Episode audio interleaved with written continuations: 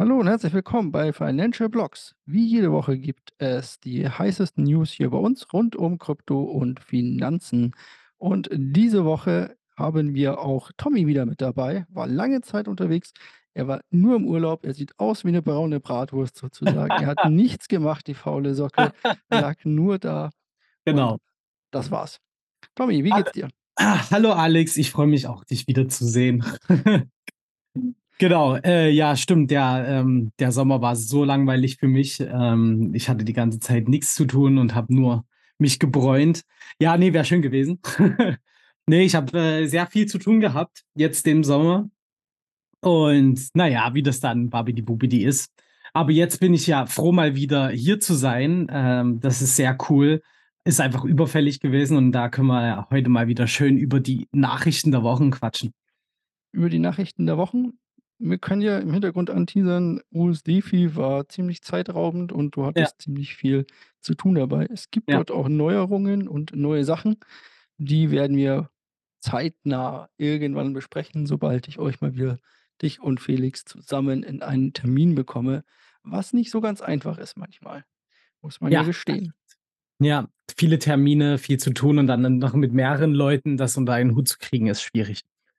Das stimmt natürlich. Aber wir wollen ja die, äh, Hörer jetzt hier nicht die ganze Zeit mit, äh, deinen Urlaubsthemen und was du angeblich alles getan hast, langweilen, Ja. sondern wir wollen ja direkt in die News reinstarten, um das Pacing hier aufrechtzuerhalten. Na, dann geht los. Und und es geht los, genau.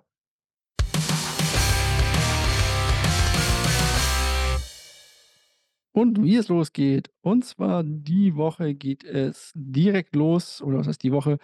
In den letzten Wochen hat ja der Prozess mit Sam Bankman-Fried um FTX begonnen, beziehungsweise die ersten Prozesse auch seiner Nebenkumpane. Er selber ist ja auch angeklagt und auch dort hat der Prozess begonnen.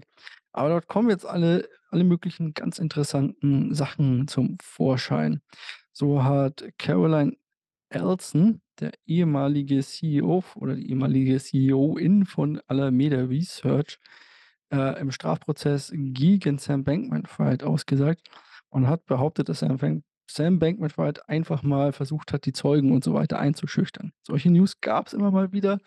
Auch, dass er versucht hat, die Leute, äh, anzurufen, beziehungsweise sie auf Twitter oh ne, Entschuldigung, X heißt das ja jetzt, kontaktiert hat und solche Sachen und versucht hat, äh, dort die Leute zu erreichen, auch seinen ehemaligen, ähm, äh, CFO, glaube ich, ist es, der ihm dann eine Hintertür einbauen sollte und ihm Gelder irgendwie noch zuschustern sollte. Also, da gab's ja die wildesten Gerüchte um alles, was Sam Bankman-Fried angeblich getan hat.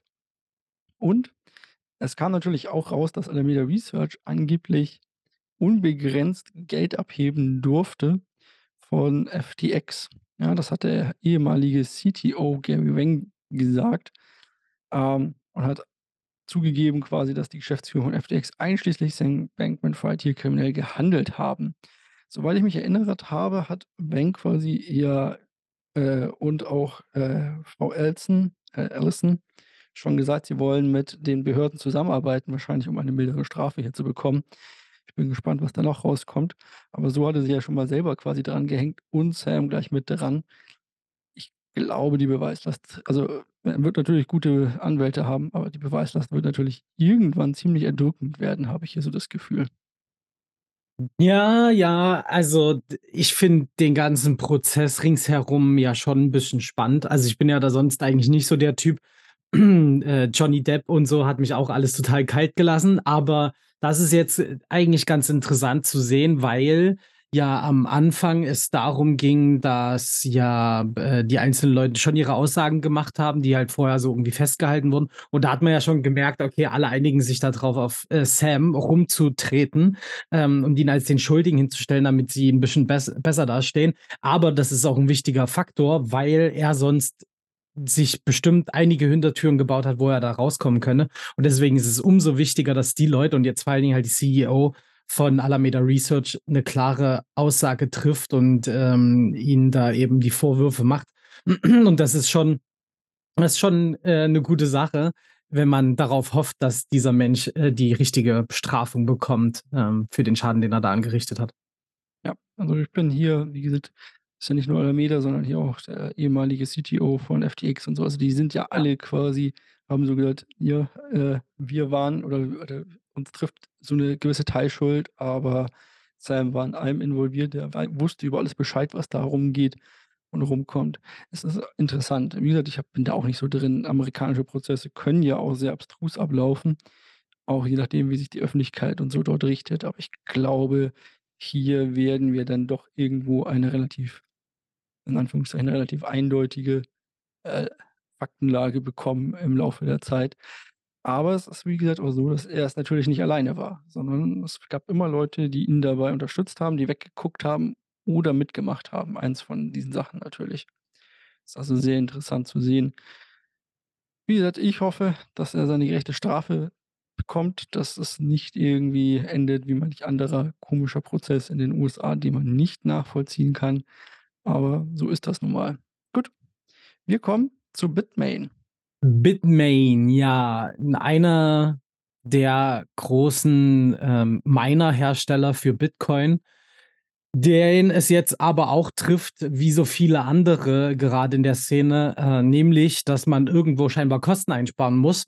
Und das wird ganz gerne mal beim Gehalt der Mitarbeiter gemacht und nicht einfach, um da irgendwie Stellen abzubauen. Nein, Bitmain hat da entschieden, dass sie komplett die Gehaltszahlungen aus ähm, also, aussetzen für die ganzen Mhm. Leute, für die Mitarbeitenden. Und, ähm, da stehen die jetzt eben so von heute auf morgen eben vor dieser Tatsache und bekommen da nix mehr. Es soll auch darum gehen, dass Zusatzzahlungen ab sofort komplett eingestellt werden und dass es teilweise Gehaltssenkungen von um bis zu 50 % geht. Und das ist schon das ist schon ganz schön krass, wie da massiv eingespart wird. Ich meine, es ist 'n chinesisches Unternehmen. Vielleicht haben sie da andere Möglichkeiten, um billigere Arbeitskräfte, ähm, zu bekommen. Vielleicht wollen sie auch nur, dass die Leute irgendwie von alleine gehen. Ich kenne mich da einfach in den Arbeitssystem, ähm, vor Ort nicht so aus, um wirklich herauszufinden, ob das, ähm, genauso läuft wie bei uns. Lieber du kündigst selbst, als wir müssen dich kündigen. Ähm, aber ist schon schon 'ne harte Hausnummer, was da passiert. Und ich glaube, das wird jetzt auch nur einer sein der großen Hersteller, die darauf folgen, weil nämlich mit dem Halving nächstes Jahr von Bitcoin wird es noch schwieriger, ähm, die Sachen rentabel zu verkaufen und die Preise für Miner sind halt auch aktuell grad voll im Keller. Genau. Wir hatten ja den großen Mining-Boom, wo die Leute massenweise Mining-Equipment bestellt haben. Das wurde jetzt wahrscheinlich also, ich nehme an, ausgeliefert Ja. über die Zeit. Und jetzt sitzen die natürlich da und haben keine Folgeaufträge mehr. Könnte man das angucken. Ich habe, während du geredet hast, schon mal geguckt.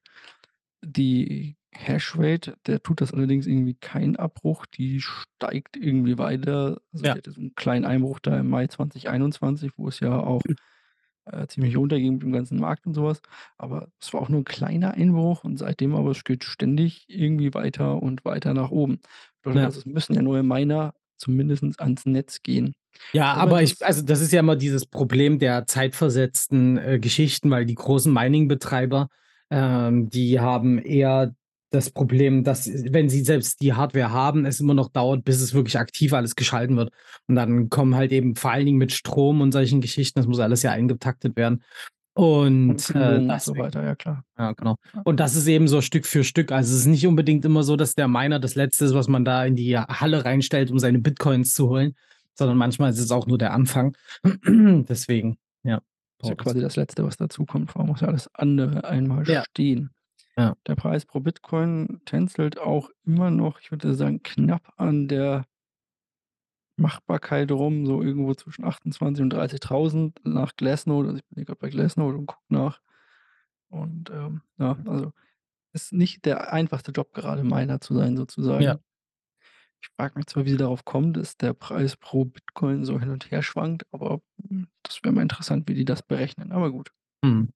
Soll jetzt nicht mein Problem sein. Fraglich ist es aber auch, wie gesagt, die ganzen, äh so überall im Krypto-Space sieht man das auch. Ledger hat Entlassungen aufgrund der makroökonomischen, äh, Lage angekündigt. Das Unternehmen, ja, wird ja auch Stellen abbauen. Ich gucke gerade, ich habe jetzt hier zwölf keine Prozent, Zahl. zwölf 12 Prozent der Belegschaft, genau. das ist schon 88 seiner knapp 734 Mitarbeiter. Genau. Ja. Ja, läuft da wohl auch nicht so. Die Ledger ist ja auch 'n bisschen in Verruf geraten in den letzten Wochen mit seltsamen Entscheidungen. Wahrscheinlich hat man hier gedacht, man kann noch ein bisschen Service mehr anbieten sozusagen, um über die Runden zu kommen. Aber auch hier eher weniger anscheinend der Fall, wie man sieht. Ja, Eher also weniger Interesse vorhanden. Na ja, auch vor allen Dingen durch die steigende Konkurrenz. Also, es kommen immer mehr auf 'n Markt. Das habe ich jetzt auch auf einigen Veranstaltungen gemerkt, dass immer mehr andere Hardware-Wallets, äh, a aus'm Boden hervorsprießen, auch immer mit noch mehr neuen Sachen angeblich, aber meistens steckt halt nix anderes dahinter, als es bei Ledger ist. Ja, Und wahrscheinlich. und, äh, genau, einfach das kommen immer mehr Leute in den Markt rein und vor allen Dingen halt eben auch große Hersteller, die da eben ihr Segment sehen, um noch mal 'n paar Euro dazu zu verdienen. Und wenn dann eben die Anbindung teilweise oder die Software dafür noch besser ist, um irgendwie Sachen zu verwalten oder so, dann, ähm laufen die halt den Rang ab. Und wie du schon gesagt hast, genau, die Probleme, die es ja jetzt gab in letzter Zeit, sind halt auch nicht vom Tisch zu wischen. Genau. Gut, dann kommen wir noch zurück von ne, Moment, Ledger ist ja in Europa. Dann kommen wir weiter nach Europa, Genau, aber wir wir gehen Kreis. von nach Brüssel. Was gibt's denn aus Brüssel zu vermelden? Ja, richtig, wieder passend eins meiner Lieblingsthemen. Da kommt man mal wieder und dann, ähm, wird uns da wieder eine neue News, äh, berichtet. Und zwar, ähm, gibt es passend zum MiCA-Abkommen jetzt schon seit geraumer Zeit immer wieder Leute daran, die, ähm, die Sachen, die im MiCA aufgeschrieben wurden, genauer zu deuten und die Auslegung, also sozusagen 'ne 'ne Kommentierung für das für das Dokument. Das wird dann immer umfangreich zusammengestellt. Da gab's schon eins im Sommer, ähm, wo dann gesagt wurde: „Ey, hier, ihr könnt euch das alle angucken und eure Gedanken dazu teilen.“ Jeder kann das theoretisch und, äh, kann sich dann melden und Feedback geben zu der ganzen Sache, wie das ausgelegt wird. Jetzt wurde der das 2. Mal also, es wurde schon einmal veröffentlicht, dann kam das ganze Feedback von der Gesellschaft, vom Wirtschaftsbereichen und so weiter und so fort. Jetzt geht's in die 2. Runde, ähm, wie es da angepasst wurde. Die 1. Ausgabe war zumindest für den dezentralen Finanzsektor absolut großartig, weil da mehr oder weniger drin stand: „Wenn du irgendetwas 100 % automatisieren kannst, ohne dass ein Mensch einfach mal so da rankommt, um irgendwas zu ändern, dann, ähm, kann man das legal machen, ähm, mit keinem großen behördlichen Aufwand dahinter.“ Wie's jetzt aussieht, gilt es noch herauszufinden, denn das kleine Dokument ist 307 Seiten lang. Da braucht man 'n bisschen Zeit, um das durchgearbeitet zu haben. Ähm, ich mal muss mal schauen, vielleicht schaffe ich's selbst sogar, dieses auch wieder zu lesen, aber wahrscheinlich wird es darauf hinauslaufen, dass ich, ähm, mir ein paar Kollegen schnappe und die frage, die aus, äh, arbeitstechnischen Gründen deswegen damit zu tun haben. Und dann mal gucken, ob sich da groß was geändert hat. Ich bin gespannt. Ja, 307 Seiten ist schon 'n guter Schinken für so Ja. 'n für so 'n Papierchen.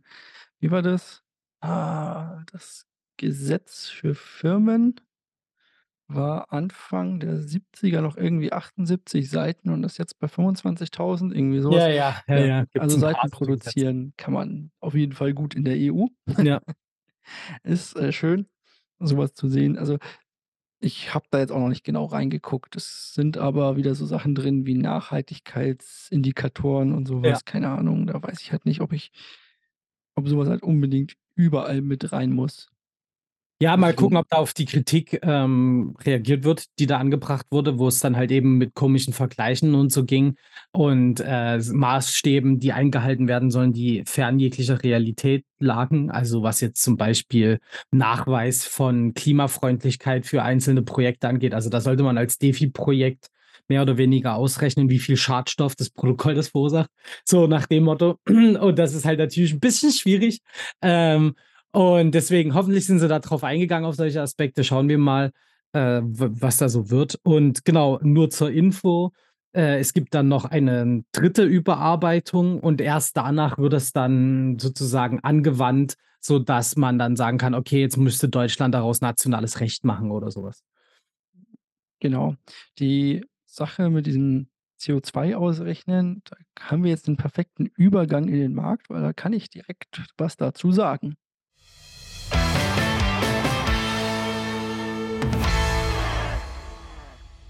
Im Markt quasi. Angekommen kann ich direkt was dazu sagen zu diesen Nachhaltigkeitssachen. Und zwar hat sich BASF erst vor Kurzem darüber beschwert. Und zwar ab einer gewissen Größe einer Firma, und die ist, glaube ich, gar nicht so groß, muss man jetzt nämlich auch angeben in der EU, wenn man ein Produkt herstellt oder muss man seine kompletten Lieferketten, äh, abklappern und dafür die CO2 Bepreisung beziehungsweise den CO2-Fußabdruck ausrechnen beziehungsweise angeben. Ja, also, das kann auch im Kryptobereich kommen.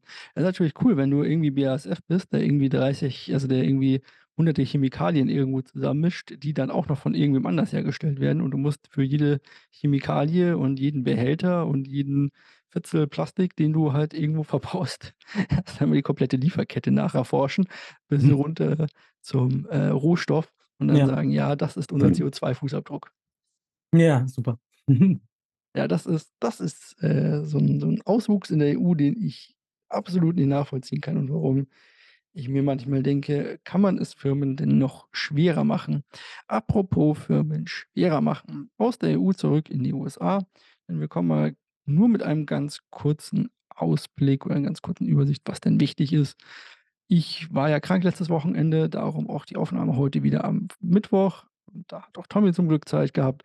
Das heißt, morgen ist Donnerstag. Oder heute ist Mittwoch. Ja, heute ist Mittwoch. Ja, heute um Mittwoch. 15:00. Genau. Und zwar haben wir eine kleine Rallye hingelegt in den letzten paar Tagen. Jetzt könnte man meinen: „Wie Rallye? Wir haben doch Krieg und so weiter.“ Ja, aber das interessiert die Aktienmärkte gerade eher weniger. So, man sagt, politische Börsen haben 'ne ganz kurze Laufzeit. Also, die Börse vergisst solche politischen Sachen relativ fix wieder. Und dazu gehören auch Kriege, so leid es mir tut da draußen an das, was geschieht, ist natürlich schrecklich. Aber das, wie gesagt, ist für die Märkte erst einmal uninteressant, außer für Rüstungsaktien, die steigen bei so was natürlich. Aber wir haben eine kleine Rallye hingelegt und das liegt eigentlich nur daran oder hauptsächlich daran, dass es dass die Renditen zurückgekommen sind. Und das liegt daran, weil so 'n paar Fed-Mitglieder quasi gesagt haben: „Ja, puh, wir könnten mal gucken. Also, jetzt, wo die Renditen auf der langlaufenden Staatsanleihen so gestiegen sind, da brauchen wir ja eigentlich keine weitere Zinserhöhung machen.“ Natürlich eine schöne Aussage. Ähm, also, im Prinzip ja, alles fällt steht und fällt irgendwie mit der Liquidität, die die Fed bereitstellt oder auch nicht. Aber im Großen und Ganzen ist es so, dass, äh, es oder dass der Markt halt grade sch äh, spielt, dass die Wirtschaft so 'n bisschen abflacht und wir ansonsten aber eine weiter wachsende Wirtschaft haben bei gleichbleibend oder bei bisschen niedrigeren Zinsen zukünftig, was natürlich 'nen frommer Wunsch ist, sage ich mal, aber mal gucken. Gibt ja nichts, was unmöglich ist sozusagen. Dazu wetten dann natürlich alle darauf, dass die Inflation zurückkommt und hier muss ich mal meine eigenen 5 Cents hinzugeben. Und zwar beginnt jetzt auch in den USA die Preis-Lohn-Spirale. Also, besser gesagt die Lohnpreisspirale, weil jetzt kommen die ganzen Löhne. Und ich weiß nicht, ob ihr's mitbekommen habt, aber bei Ford und, äh, anderen großen US-Autobauern, GM und so, fordert man gerade oder fordern die Gewerkschaften gerade mal locker flockig 30 % mehr Lohn innerhalb der nächsten 4 Jahre. Was würdest du zu 30 % mehr Lohn sagen? Wahrscheinlich gar nicht so schlecht. Ja, grundsätzlich, äh, immer 'ne gute Sache. Ja. Erst mal. Genau. Ist wie, äh, die UPS-Fahrer, die plötzlich, äh, 50 % mehr Lohn bekommen. Also, von also, eigentlich 150 % mehr Lohn, muss man dazu sagen, die halt von 80.000 $ im Jahr auf irgendwie also, 'n durchschnittlicher UPS-Fahrer bekommt jetzt in den USA 150.000 $ im Jahr. Das muss man sich mal vorstellen. Das kriegst du, glaube ich, hier noch nicht mal als Pilot bei der Lufthansa. Ne. Aber da sehen wir natürlich, wir haben hier jetzt das ein ähnliches Phänomen, wie wir es auch in Deutschland oder in der Eurozone haben. Wir haben zu wenig Arbeiter. Wir haben einen Arbeitermarkt. Die diktieren jetzt langsam, aber sicher die Gehälter, während wir halt in den letzten Jahrzehnten eher 'n Arbeitgebermarkt hatten und die sich Ja. aussuchen konnten, wer wo arbeitet, äh, ob sie jemanden nehmen oder halt nicht, ändert sich das Ganze halt. Und Auf das jeden führt Fall. Das genau, spürt ja. man ja deutlich. Also, ich glaube, dass äh, ich hatte jetzt letztens eine Umfrage gesehen, wo Firmen in Deutschland gefragt wurden und ob bei denen Fachkräftemangel herrscht und da haben um die 70 % gesagt gehabt, dass sie Fachkräftemangel haben. Und das ist schon massiv. Also, äh, ich finde das auch immer ganz lustig. Ich weiß nicht, wie das bei dir in der Familie ist, mit der älteren Generation da drüber zu reden, ähm, wie unproblematisch es heutzutage eher ist, als ITler zum Beispiel 'nen Job zu finden oder so. Und, äh, da sind ist unsere ältere Generation diesen Gegensatz finde ich immer ganz interessant, weil die das halt ganz anders mitbekommen haben und für die sie das 'ne ganz andere Welt war, wo halt wirklich man sich umgucken musste, dass man überhaupt 'n Job bekommen hat. Genau. Ja, jetzt habe ich halt sehr alte Eltern, die waren noch im Jobwunder. Das heißt, die hatten noch diese andere Zeit Gut. quasi mit mit Gut. drin. Die haben alle Epochen durchgemacht sozusagen. genau, die kannten also quasi beide Seiten. Aber ja, Ja. wir sind jetzt wieder quasi aber das sorgt natürlich für Inflation auf der Seite und da muss man natürlich schauen, wo sich das Ganze ausbringt. Auf Ja. jeden Fall deswegen sind die Märkte ordentlich und die haben die Märkte nach dem Rücksetzer wieder sind sie ordentlich gestiegen. Jetzt haben wir natürlich hohe Zinsen und den Ölpreis und so weiter. Darauf sollte man überall gucken. Aber ja, das ist eine zu große Gemengelage, als dass ich die jetzt hier kurz im, ähm im im Podcast quasi zusammenfassen könnte, so aus dem Stegreif auch heraus. Deswegen lass uns mal in den Kryptomarkt gucken. Und wir haben ja gestern schon kurz über den Kryptomarkt geredet. Ich weiß Ja. nicht, kannst du dir den Chart eigentlich so zum guckst du dir den so zum Einschlafen an derzeit? Ähm, also, oft, wenn ich sehr gestresst bin und meine Gedanken nicht mehr ordnen kann und einfach mein Hirn schreit, äh, danach abgeschalten zu werden, dann gucke ich mir den Bitcoin-Chart an und denke mir: „Ach du Scheiße, ich gehe schlafen.“ Das ist wie so manche Leute hören Hörbücher, das trifft's auch ganz gut, ja, genau. Einfach kurz Ja. Chart ansch anschauen und einschlafen. Ja, also wir haben uns eigentlich nicht wegbewegt. Wir stehen minus, ja, rund minus 2 % tiefer als letzte Woche. Letzte Woche, glaube ich, standen wir plus 1 % höher oder irgendwie so was über dem Bitcoin. Also, es ist, äh, so 'n müdes Dahingedroppel. Man muss sich ja auch nur mal die Zahlen angucken von vor 'nem Monat oder so was. Also, es ist wirklich halt 'n absoluter Witz, ähm, wo wir wie wir da hin und her pendeln. Und ich meine, wir haben hier so oft schon in diesem Podcast darüber geredet, ähm, wie wir uns in irgendwelchen Tunneln festhängen, aber also, irgendwie ist es einfach anstrengend, wirklich so lange. Das ganze Leben ist ein Tunnel derzeit sozusagen für den Ja, Bitcoin. genau. Seit Monaten hängen wir in der Spanne fest. Es sieht jetzt oder jetzt kommt's natürlich darauf an, wie sich die wie sich die Märkte halt auch weiterhin schlagen. Alles hängt ja so 'n bisschen auch vom vom, äh, ETF ab oder so was, aber der Bitcoin reagiert ja auch fast gar nicht mehr auf neue News, also so was wie Ja. Krieg in oder so was, was früher den Bitcoin quasi extrem oder sehr volatil gemacht hätte, interessiert halt heute irgendwie gar keinen. Wir merken auch, dass das Handelsvolumen da so 'n bisschen runtergeht, aber wir sehen halt auch wieder viel Open Interest im ganzen Markt. Ich denke, wir sind also bald wieder bereit für 'n Move. Die Frage ist halt dann, in welche Richtung. Ja. Und mal gucken, nachdem auch die Fed-Entscheidungen jetzt nicht mehr so interessant waren die letzten Monate oder die letzten paar ist wie gesagt, also wir wir treten so 'n bisschen rauf und runter, dann geht's mal runter auf 25, dann geht's wieder rauf auf 27. Sollten wir mal unter die 25.200er Marke irgendwo knallen und da nicht schnell recovern können, dann können wir uns darauf einstellen, dass wir auf längere Zeit da unten drunter bleiben, denke ich. Sollten wir mal hochkommen, wird natürlich irgendwo dieser 29.000er Widerstand, 29.000, äh, 200 irgendwas, schieß mich tot, eh immer Ranges, 'n interessantes Ding, weil da waren wir jetzt schon lange nicht mehr drüber, ob wir da hinkommen und dann 30.000 beziehungsweise 31.000 ist natürlich dann die nächste Marke und die wird es immer zu knacken gehen. Aber ich glaube, dort sehen wir auch, wie gesagt, erst etwas, wenn sollten wir tatsächlich mal Zusage zu einem Bitcoin-ETF bekommen und die wird ja erst Ende des oh ne, Anfang des Jahres, glaube ich, jetzt, kommen. Ja, genau. Also, man muss auch wirklich das mal in Relation sehen. Also, wir regen uns hier auf, wie, äh, super langweilig der Markt ist. Ähm, aber wenn man sich das mit Epochen anguckt, die Bitcoin vorher schon mal durchgemacht hat und ich weiß 2018, 19, wie komisch das war, weil ich bin Anfang 2017 rein und dann ging's der ging der Hype auf einmal los und auf einmal war alles drin und dann sacken die Gefühle runter und immer mehr Leute verlassen den Markt. Und das ist einfach das ist einfach das, was der Bärenmarkt Bärenmarkt wirklich austestet.